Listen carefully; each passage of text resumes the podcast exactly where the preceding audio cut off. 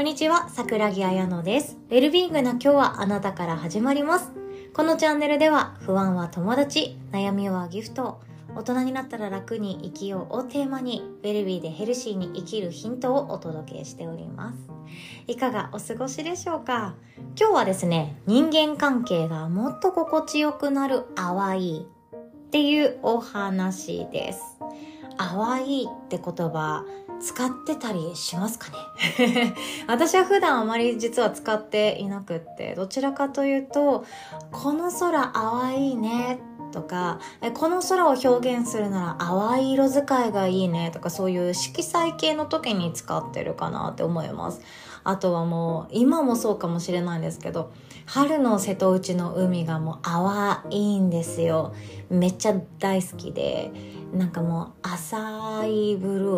ー。んでなんかぼやぼやしていて空なのか海なのかよくわからないゾーンがあってぼやけていてその優しい淡い水色の中をジャンボフェリーが通っていくあの感じ。大好きなんですですよね。っていうその風景も淡いなと思います。で今日のお話は人間関係がもっと心地よくなる淡い。っていうことであのこれご存知の方はね、知られていらっしゃると思うんですけど淡いっていうのは漢字一文字で表したりします。えそれは何かっていうと間なんですね。漢字一文字で間です。何かと何かの間みたいな。間えっ、ー、と門構えにお日様の日って書くやつですね。時間割の間ですね。なんかいろんな表現使って伝えようとしてますけど、うん、お分かりかと思います。で、この間っていうことを淡いって昔から日本人は表現していたそうなんですよね。でこの淡いっていう文化考え方概念っていうのがもうこの現代ではなくなってきてしまっているっていうお話も聞きます。いろんな表現方法があるので、もうこれはもう本当に日本人の文化研究の専門の方に聞いた方がいい話だと思うんですけど、今回は人間関係のお話の中で出てくる間、淡いだと思ってください。で淡いがあるだけで私たちは人間関係がもっと心地よくなります。で逆に人間関係がきついなとか苦しいなとか会社行きたくないその理由が人間関係だとか 学校行きたくないその理由が人間関係だとか家族家なんかもうやだめんどくさい早くもう一人になりたいその理由が人間関係だっていうのであれば淡いが解決する可能性もあります、ね、そんな感じなんですね。淡いっていうのは人と人との間。あとは白と黒の間。正解と不正解の間。成功と失敗の間その間っていうもので一番人間関係の中でポイントになってくるのが誰かの正しいと誰かが言う間違いの間この淡いっていうものがとても大事なんじゃないかなって思ってるんですね。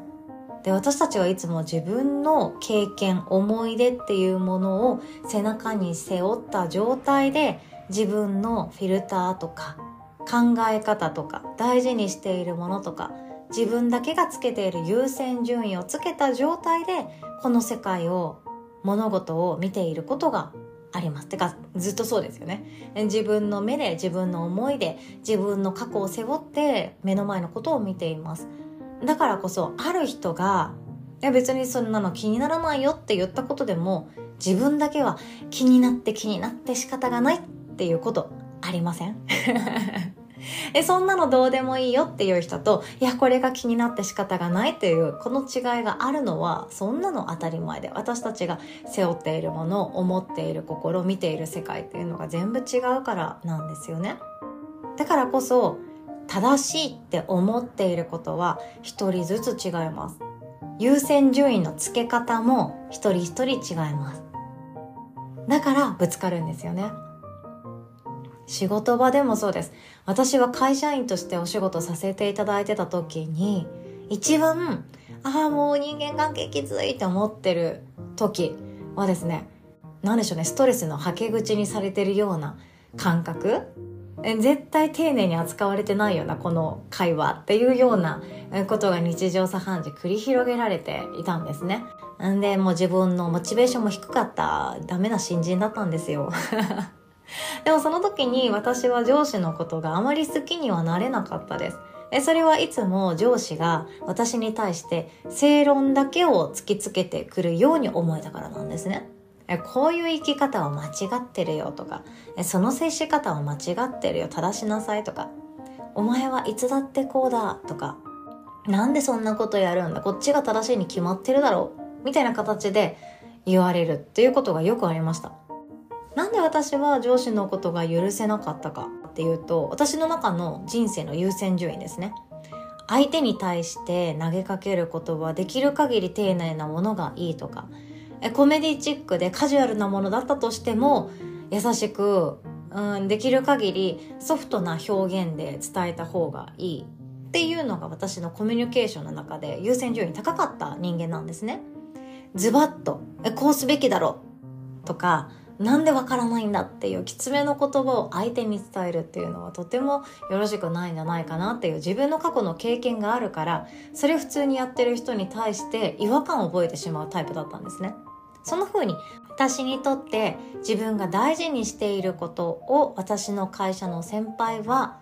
全然大事にしていなかった。だから私はその先輩に対して違和感を覚えたり許すことができなかった。慕うことができなかった。なんですよね。ただ、その上司ですよね。その先輩が何を大事にしているかっていうと、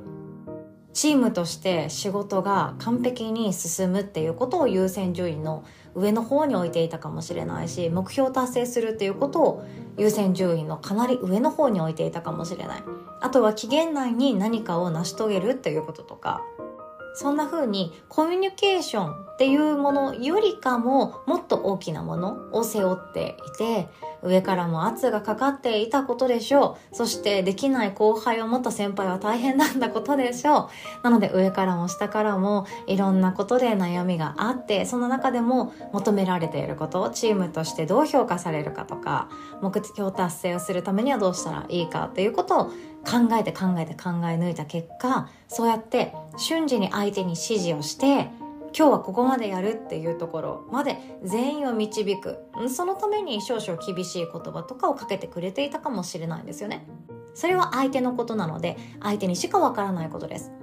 でもそのすれ違いが人間関係を面倒くさくしてしまっていることがあるんですね。自分が大事にしているものと相手が大事にしているものが違うってだけで私たちは共感をせずに相手のことが許せないとかあの人変だよとか変わり者だよって言ってしまってることありませんか？共感せずに相手のことを間違ってる。相手がおかしいって思ってしまうことありませんか？昔の私めちゃくちゃよくやってました。私の意見の方が、私の思いの方が平和で幸せで一人一人が心地よくなるからいいに決まっているっていう思い込みとか。でもそういうものって人によって違うんですよね。見ている世界とか行きたい場所が違うからここで違和感が出てくるわけですよ。でも、じゃあ仮に私とその先輩が喧嘩したとしましょう。もっとコミュニケーション大事にしてください。もっと相手に伝える伝え方をどんな相手でも丁寧にすべきです。っていう主張をしたとしましょう。で、そして先輩は、いやもうそんなこと言ってられんよ。チームで目標を達成するためには、私たちの士気を上げるためにも、全員で目標を達成するためには仕方ないことじゃないかっていうような口論があったとしましょう。じゃあどっちが正しいでしょうね。どっちが100%正しいかって冷静になって見てみると客観視して見てみるとどっちが100%正しいです？こっちです。こっちの人の意見が正しいです。って決める必要がないっていうこと。決めなくて実はいいんですよね。この人が正解でした。この人が間違いでした。って決めなくっていいことなんですよね。これが淡いです。間があるってこと。どっちかが正解、どっちかが間違っている。間違っている人は直してください。っていうことじゃなくて、間違っている人を全員で袋叩きにしましょうとか、じゃなくって、全然そんなことじゃなくて、間があっていいんですよ。この人の意見も、この人の意見もそれぞれ違うんだね。そっかそっかそれぞれ大事にしているものが違うんだねじゃあ二択じゃないんですよねじゃあどうするっていう話ができてその間にある本当の答えを全員で割り出すっていうことができるはずなんですよね。でも私たちはどうしても白黒はっきりさせて白の方に向かいたいっていう生き方をこれまでもしてきていることがあると思います。例えば高校生ぐらいの時に将来が分かりません。どう人生を進めていったら分かりません。じゃあとりあえず大学受けましょう。えとりあえずお母さんお父さんの負担がかからないように国立大学目指しましょうで潰しが効く学科で経済学部あたり目指しましょうっていう感じ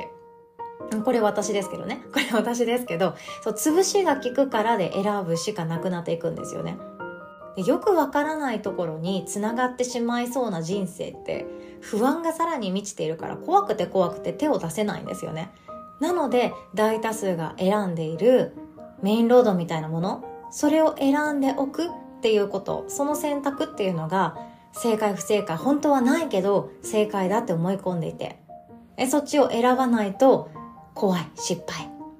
えそんな風に思い込んでしまっていることがあるかもしれないです。私たちは正解も不正解も全くない世界で勝手にこっちが正解かもしれない。この人が言ってることが正解かもしれない。あの人言ってること絶対に間違ってるよ。おかしいよ。あの人おかしいってしてしまっていることがあるかもしれないんですけど実はその間っていうものがあるんですよね。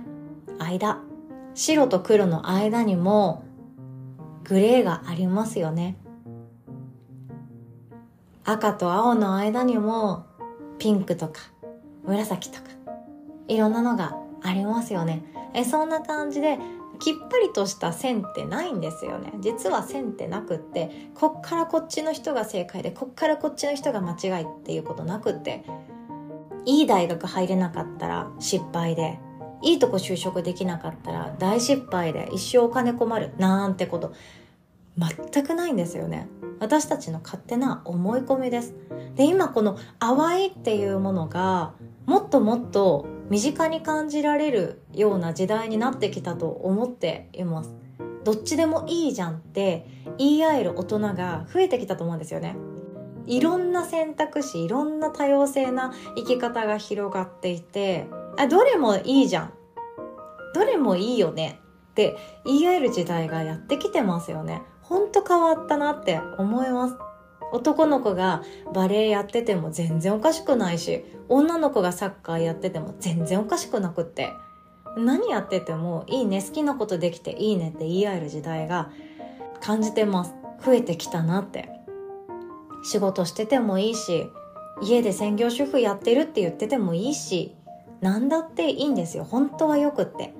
それは自分がもしかしたら OK サインを出してあげていないだけかもしれない。人間関係の中でうまくいかない時は特に誰かの正論、誰かの正しいっていうものに押し付けられそうな時、押しつぶされそうな時っていうのはとてもとても苦しいことがあるかもしれないですよね。副業を始めようと思った。しかもオンラインで仕事しようと思っている。でも家族には反対されてしまった。友達にも、えー、やめときなよって反対されてしまった。でも自分自身は生き方はこっちだ。やりたいって思っている。じゃあどうしようっていうような時。誰かの正論っていうものをふんふんって聞いて受け止めるっていうのは簡単な作業ですけどもその人はそういう意見なんだね。でも私はこう思っているっていうこと。こっちが正解相手が正解自分が正解この正解がどっちかを言い争いする。ではなくってどっちも正解なんだろうね。とりあえず私はこうしたいなっていう思いに気づく。えそれだけで本当はいいことだと思っています。淡いってとっても大事で自分と相手は全く一緒じゃなくって。自分の腹から生まれた子供でさえも考え方全然違うわけで。思ってることとか見てる世界って全然違うわけで。一生懸命になるもの夢中になるもの好きなもの嫌いなものやりたくないこと全然違うわけで。肉親でさえそうなので赤の他人はもっと違いますよね。だからこそその間を設けてみる。あなたの意見はそうなのね。私の思いはこうなのよ。だからこそあなたと私は違うけれども、それぞれ違う思いがあっていいよね。で、それだけだと思うんですよね。どっちが正解かを示すために行動するとか、私の方が正しいっていう見せつけをするために何か口論するとか、実はしなくっていいと思います。自分の思ってることそれを大事にしていきたいなって改めて思いましたそしていろんな考え方がありますよね。子供ともっと遊ぶために私は会社員としてお仕事をするっていう考え方。子供ともっと遊ぶために自営業してたくさん一緒に過ごすっていう考え方。子供ともっと遊ぶために専業主婦でいるっていう考え方。どの選択肢しても全然正解でえこれだけの選択肢じゃないですよね。自分が一番ふさわしいって思っている選択肢を堂々と選んでいきましょう。誰かにそれ間違ってるよって言われたところでいやいやそんなのあなたの意見でしょ。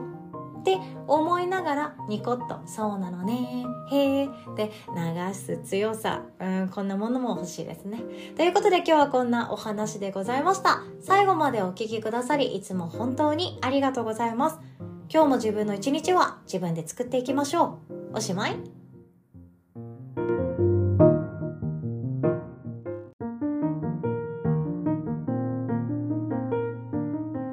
にお知らせをさせてください。まずはリアルイベントが神奈川県で開催されます。まずは3月23日土曜日、不安サミットということでマインドフルネスの1日講座となっております。お昼ご飯を一緒に食べて、薬膳ランチです。薬膳ランチ一緒に食べて、で、その後座学を一緒にやっていこうと思っております。これからも人生を共にする不安と恐怖は、手をつないでしまえば最強の味方になる。今あなたの中で心の中から湧き上がっている不安、それをどうやって味わって、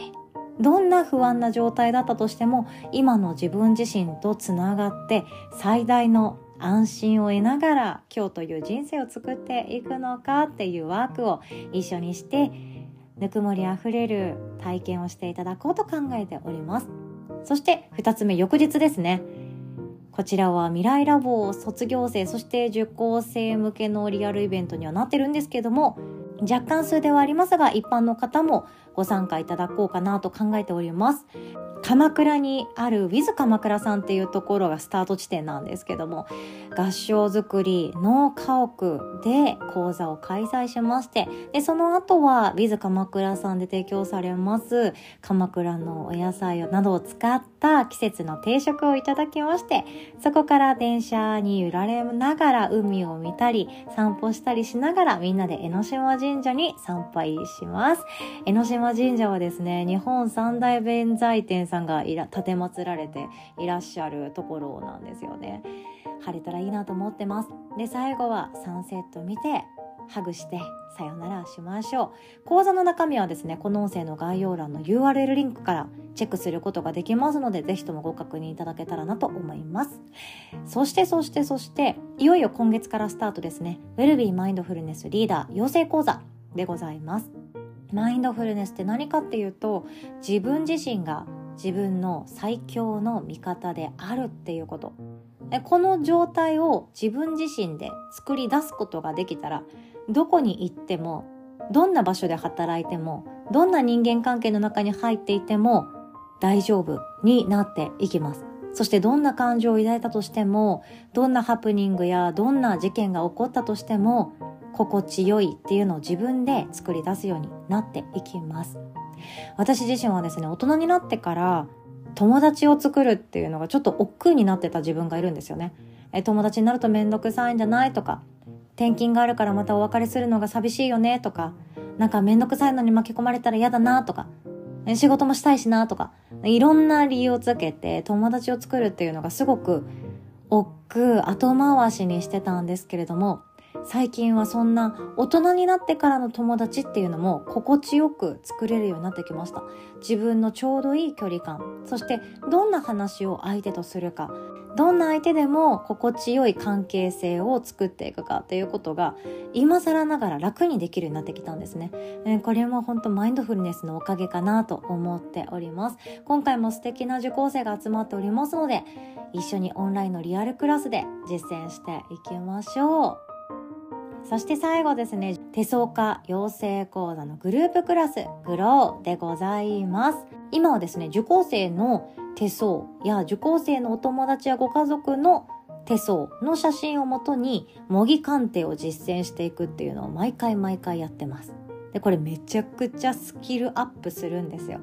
実際に鑑定し合う時にどんな不安が出てくるかっていうとえこれ言っていいのかなこんな質問されたけどどう伝えたらいいのかなっていうよくわからないモヤモヤだったりもするんですよねそれをグループクラスの中で全て解消して終わる頃には